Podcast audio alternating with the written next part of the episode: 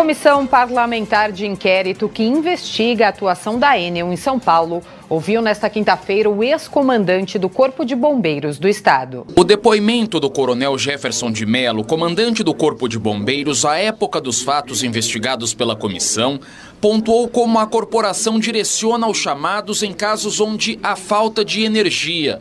Ele colocou aos parlamentares as dúvidas constantes em torno da poda de árvores quando a fiação está próxima. Muitos prefeitos de muitas cidades eles acham que o corpo de bombeiros é cortador de árvore. Então, o bombeiro não corta árvores. Já deixar bem claro isso. O bombeiro ele tira o risco.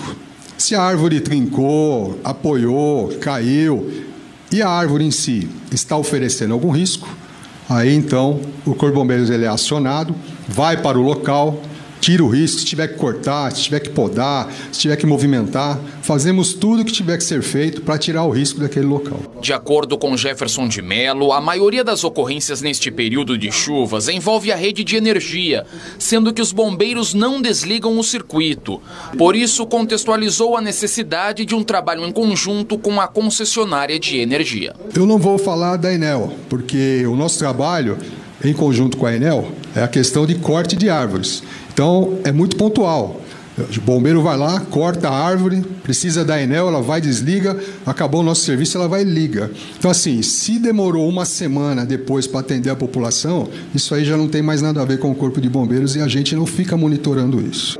Presidente da CPI da Enel, vereador João Jorge, entende que a resposta lenta da concessionária para retomar a energia gerou inúmeros questionamentos, inclusive se houve responsabilidade do Corpo de Bombeiros. O trabalho do Bombeiros, na verdade, é sempre muito bem feito. Todo o nosso respeito aos bombeiros, que também disse que demorou alguns dias também devido ao número grande, foram mais de duas mil ocorrências e demandas para atender árvores caídas e havia aquele processo da, da Enel é, desligar a energia elétrica para eles trabalha, trabalharem e depois religar. E ele que ele comentou era algo que a gente já imaginava, né?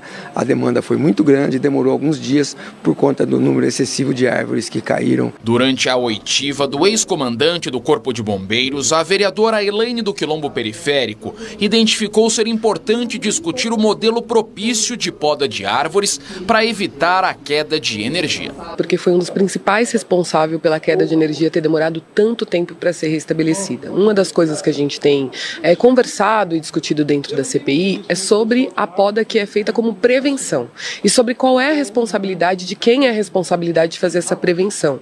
Então, se essa responsabilidade não é da companhia de energia ou se ela não estava cumprindo essa responsabilidade, se essa responsabilidade também não era do Corpo de Bombeiros, resta a prefeitura responder de por que, que essa poda é, que é feita de manutenção não estava sendo feita da maneira correta.